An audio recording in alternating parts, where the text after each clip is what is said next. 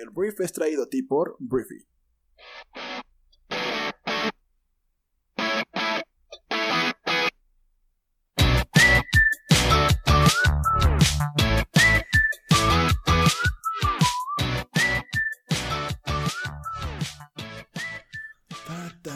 Buenos días, bienvenidos a esto que es el Brief, el podcast en el cual puedes conocer un resumen con las noticias más importantes del mundo en cuestión de minutos.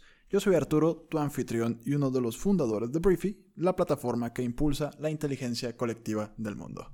Bienvenidos a este jueves, caray, yo de verdad hoy yo sentía que era martes, o sea, lo cual es muy muy agradable que sea jueves, pero bueno, es jueves y hoy es 13 eh, de agosto y vamos a empezar nuestro programa del día de hoy hablando de México y de las noticias más relevantes del país, porque bueno, para empezar hay una buena noticia porque México será uno de los países en América Latina encargado de producir la vacuna de Oxford y AstraZeneca a través de un acuerdo entre el laboratorio y la fundación Slim de el magnate mexicano Carlos Slim. Así lo informó este miércoles el presidente Alberto Fernández al señalar que Argentina será el otro país responsable de llevar la vacuna a las naciones de la región con excepción de Brasil. Lo que dijo Fernández es que eso permitirá un acceso oportuno y suficiente de la potencial vacuna para los países de la región. Y bueno, el laboratorio AstraZeneca ya tiene una relación de muchos años con Argentina y firmó un acuerdo con la Fundación Slim para producir entre 150 y 250 millones de vacunas destinadas para toda Latinoamérica. El aporte, lo que ha hecho la Fundación Slim es que podamos acceder a esta vacuna a precios mucho más razonables y el precio se calcula que estará entre 3 y 4 dólares la dosis, lo cual son entre 60 y 80 pesos en México. Entonces, lo que resulta pues muy importante para América Latina para poder acceder a ella. Las vacunas estarán disponibles para el primer semestre del año 2021 y se distribuirán equitativamente entre los países que así lo demanden, fue lo que dijo el presidente de Argentina. Son grandes noticias, también me encanta que tengamos una fecha dentro de estas grandes noticias y sobre todo que sea la de Oxford y AstraZeneca que ha dado pues ahora sí que muchísimas buenas señales de que es una vacuna que realmente va a funcionar. No es como la vacuna rusa que pues todo el mundo está dudando de ella. Esta es una vacuna que ha sido de las pues, más avanzadas hasta el momento en cuanto a los avances y todo el tema de la inocuidad en sus pruebas que ha tenido. Entonces, pues la vamos a producir en México. Esto va a eh, permitir que tengamos acceso a ella y va a costar entre 3 y 4 dólares la dosis. Hablemos ahora de algo que está muy sabroso, muy, muy, muy enchiloso, porque caray, este, el día de ayer ya se reporta que el, exdirector general de Pemex, Emilio Lozoya, acusó ya ante la Fiscalía General de la República que el expresidente de México, Enrique Peña Nieto, y su colaborador más cercano, Luis Videgaray, le ordenaron distribuir más de 500 millones de pesos de sobornos de Odebrecht, la constructora brasileña que tuvo pues, casos de corrupción de este tipo en toda Latinoamérica, y estos sobornos fueron utilizados por eh, Emilio Lozoya, bajo la orden de Peña Nieto y Luis Videgaray, según lo que dice Lozoya, para el pago a asesores extranjeros en la campaña del año 2012, legisladores y un partido político. O sea, se dividió el dinero entre la campaña, legisladores y un partido. Entonces, el titular de la Fiscalía, Alejandro Hertz Manero, informó que Lozoya presentó esta denuncia de hechos acompañada de recibos, un video y cuatro testigos de sus dichos como pruebas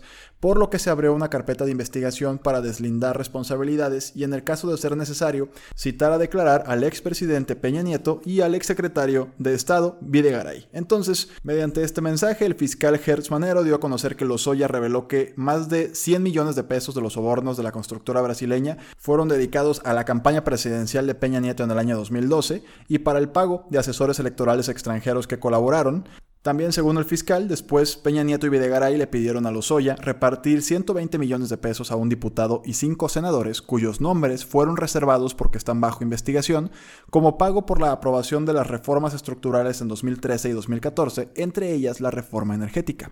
Lozoya también entregó 84 millones de pesos a legisladores de igual forma que a los señalados anteriormente y a un secretario de finanzas de un partido político al que después le dio una cantidad superior a los 200 millones de pesos para dirigirlos en las reformas estructurales a través de un enlace. Entonces, bueno, esto ya pone las, las cartas sobre la mesa. Y no solamente fue Enrique Peña Nieto, Lozoya también señaló que el expresidente Felipe Calderón otorgó beneficios económicos a Odebrecht mediante la planta petroquímica Etileno 21 que opera actualmente en Veracruz. Entonces, Lozoya, Austin, que pues fue vinculado a proceso por los delitos de lavado de dinero, cohecho y asociación delictuosa, fue, fue vinculado a proceso hace tres semanas ya.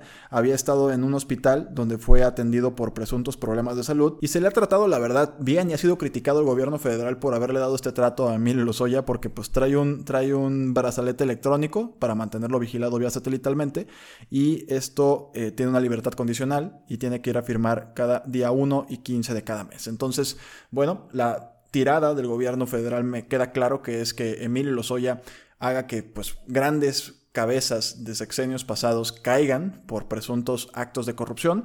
Esa es la apuesta. Con esto obviamente vas a encontrar mucha rentabilidad política. Te digo, aquí en Briefing nos gusta que pienses más inteligentemente que el político y que no te enganches. Al final de cuentas, aplaudimos el esfuerzo del gobierno federal para que la corrupción se termine en nuestro país. Pero también hay que tener en cuenta que esto va a ser utilizado para golpear partidos políticos y afianzar todo el tema de Morena en el país ante unas elecciones que tenemos el próximo año. Entonces no hay que enamorarnos de más de las acciones que hace un político o un gobierno.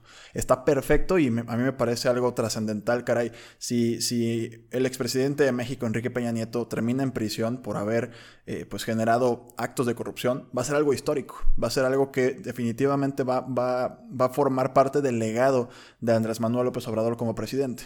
Pero eso es muy diferente a que estas acciones supongan que Morena va a ser el partido del poder por el resto de la historia de México. Entonces hay que poner cada uno de los actos en su debida caja. Entonces, por lo pronto, qué bueno que el gobierno federal está persiguiendo la corrupción de sexenios pasados. Esperemos que esto no acabe en una cantaleta nada más, porque también hay gente que habla de que todo esto es puro pan y circo y que al final no va a pasar mucho y que solamente van a ser como que persiguieron la corrupción. Esperemos que la gente que tenga que caer, caiga. Porque si al final nos quedamos con hasta mil los ahí fuera, de que pues agarró un buen acuerdo y pues ya vive en Europa y se, se, retiró por allá, pues si no acabó en la cárcel, alguien que se supone que tiene todas las pruebas el gobierno para meter a la cárcel, este, pues eso sí va a ser un fiasco total, ¿no? Entonces, separemos los elementos para no tampoco enamorarnos de más de nada, tampoco enojarnos de más con nada, porque recuerden que en política no hay casualidades. Y si Andrés Manuel López Obrador va tras políticos corruptos y se va a meter en el grandísimo problema o en la grandísima necesidad de ir tras un expresidente de México, es porque claramente necesita una de esas victorias para que su gobierno tenga una mejor aprobación. Y hay que verlo así, ¿no? Hay que verlo así. En política no hay casualidades. Hablemos ahora de otras cosas. Vamos a hablar del primer acto en conjunto que eh, Kamala Harris, la actual ya oficialmente candidata a vicepresidenta de Estados Unidos, y Joe Biden, que es el candidato demócrata a presidente de Estados Unidos, tuvieron el día de ayer. Ayer la demócrata Kamala Harris hizo su debut en la campaña electoral como compañera de fórmula de Joe Biden y bueno, empezó criticando al presidente más naranja del mundo, a nuestro queridísimo, not, eh, Donaldo, Donald Trump. Entonces, em, Kamala dijo diferentes críticas hacia Donaldo por manejar la pandemia del coronavirus con las patas y por no hacerlo nada bien, y argumentando urgentemente a favor de la administración de Biden. Entonces, el día después de que Biden le eligió para unirse a su campaña, pues Harris y Biden ya compartieron recuerdos de sus conexiones familiares y su agenda para la Casa Blanca. Harris es una senadora estadounidense por California, saltó rápidamente al ataque en contra de Trump en este acto, diciendo que había puesto en peligro a los estadounidenses al no tomarse la pandemia en serio, hundiendo a Estados Unidos en una crisis económica, incluso mientras lucha con la injusticia racial y social. Dijo que Estados Unidos clama por liderazgo, pero tenemos un presidente que se preocupa más por sí mismo que por las personas que lo eligieron. Un presidente que hace que cada desafío que enfrentamos sea aún más difícil de resolver. Entonces, bueno, Biden al presentarla dijo que hizo la elección correcta para eh, pues elegir a Harris que se una a su campaña y a su fórmula. Entonces, pues así fue el primer acto de campaña que estuvieron los dos y pues vamos a ver cómo les va. Yo creo que Donald Trump está acabado. Yo cada vez que veo sus discursos veo a un hombre cansado que pues ya entiende que tiene algo sobre las manos que no va a poder revertir, que es la pandemia, y pues veremos cómo se va desarrollando la elección, veremos qué pasa el 3 de noviembre. Volvamos a México para hablar de economía, porque el día de ayer ya se anunciaron pues, los impactos que el COVID ha tenido en el empleo de México, porque bueno, esta crisis económica ha dejado una pérdida histórica en la generación de empleo, pues en cinco meses de contingencia se han perdido 1.117.584 empleos formales, de acuerdo con los datos del Instituto Mexicano del Seguro Social.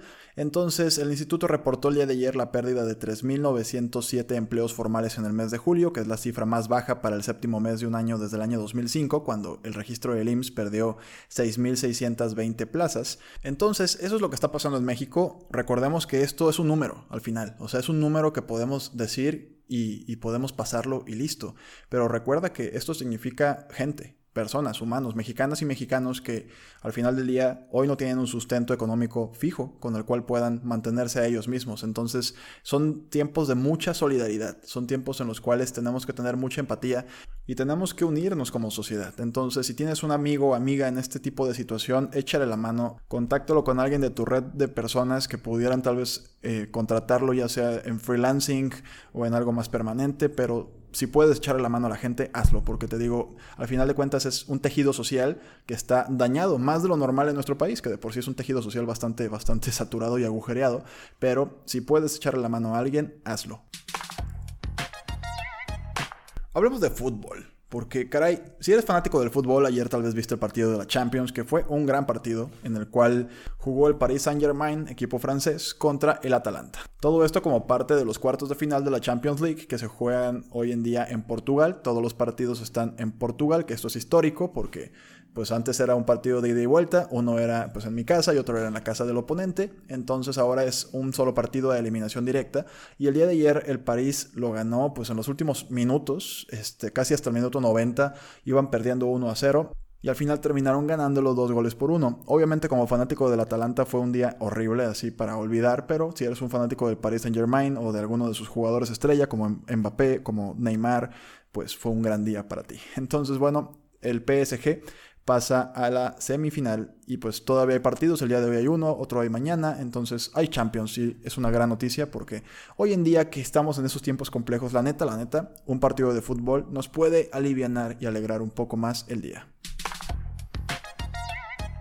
Hablemos de Netflix porque el día de ayer la plataforma de streaming más importante del planeta anunció que va a haber un nuevo musical sobre la princesa Diana de Gran Bretaña que será lanzado en la plataforma a principios del año 2021, fue lo que anunciaron sus productores. Entonces la decisión de poner el musical Diana en streaming antes de llevarlo al teatro se debe pues a los cierres en Broadway por la pandemia del COVID y lo que dijeron los productores en un comunicado es que no podríamos estar más emocionados de poder finalmente compartir nuestro espectáculo con los amantes del teatro en todas partes. Aunque no hay sustituto para el teatro en vivo, nos sentimos honrados de ser parte del entretenimiento que Netflix provee a sus suscriptores en todo el mundo. Entonces, Diana tenía previsto estrenarse el 31 de marzo de este año, pero pues el debut fue postergado ya que Broadway cerró sus teatros para prevenir el COVID y por lo pronto, pues esto va entonces a plataformas de streaming, como ya lo han hecho en otras industrias, el tema de Mulan, que lo platicamos hace unos días, que es una película de altísimo presupuesto en Disney, que pues como los cines están completamente cerrados en muchas partes del mundo, va estrenarse directamente en Disney Plus, la plataforma de streaming que ya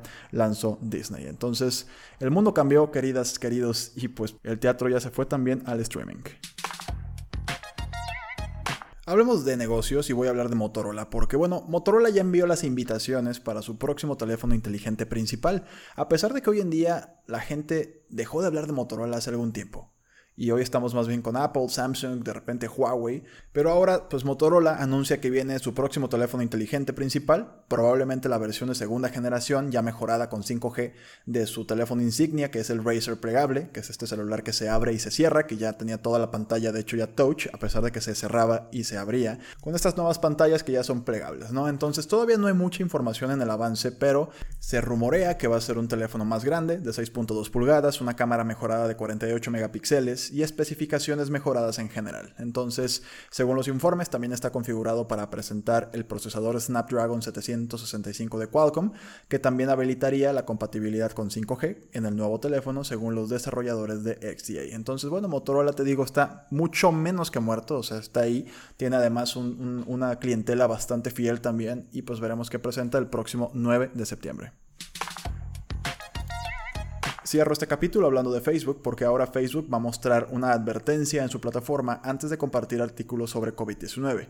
Es el último intento de la plataforma para ayudar a combatir la propagación de información errónea que es potencialmente dañina de COVID-19 y esto implica una nueva pantalla de notificación que proporciona más contexto sobre un artículo u otro enlace como cuando se compartió por primera vez y su fuente. Entonces el objetivo es ayudar a las personas a comprender la actualidad y la fuente del conocimiento y del contenido antes de compartirlo y dirigir a las personas al Centro de Información de COVID-19 de Facebook para garantizar que las personas tengan acceso a información creíble sobre, sobre COVID-19 en todo el mundo. Entonces hay muchísima mala información, ¿no? O, la típica eh, que comparten una noticia y que pues es de hace un mes o hace dos meses, ya, ya fue, ¿sabes? O sea, el tema del COVID-19 ha provocado mucho, mucho de esto y espero que tú verifiques las notas, te recomiendo que todo lo que te llegue todo lo que te llegue lo verifiques. Si te llega algo por WhatsApp, por favor, ni siquiera lo tomes en cuenta si no tiene un link a un medio de comunicación serio o a un centro de investigación serio. Porque te digo, de cadenas de WhatsApp, de videos con supuestas teorías,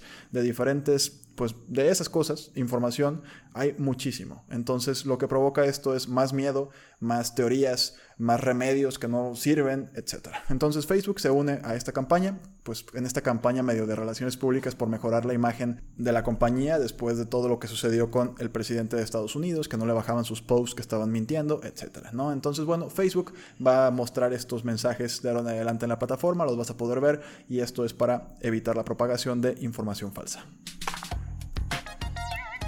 Y bueno, para cerrar el programa de hoy, te recomiendo mucho que vayas a leer la lectura corta en Briefy que se llama ¿Qué hacer si tu empleado comienza a eclipsarte? Está bien interesante porque, bueno, a veces tenemos colaboradores que pues hacen muy bien su chamba, hacen muy bien su chamba y de repente puedes sentir un poco de inseguridad cuando pues ya, les, ya sientes que le cae mejor a tu jefe o a tu jefa esta persona que es tu subordinado y que no trabaja tan bien en equipo y como que piensa más en él que en el equipo. Entonces, cuando esto empieza a sucederte, obviamente es una situación delicada y esta lectura es bastante buena para tú poder ser un mejor líder y poder manejar bien esta, esta situación. Entonces, te la recomiendo mucho, todo esto está en Briefy y pues puedes aprender más de la plataforma en briefy.com.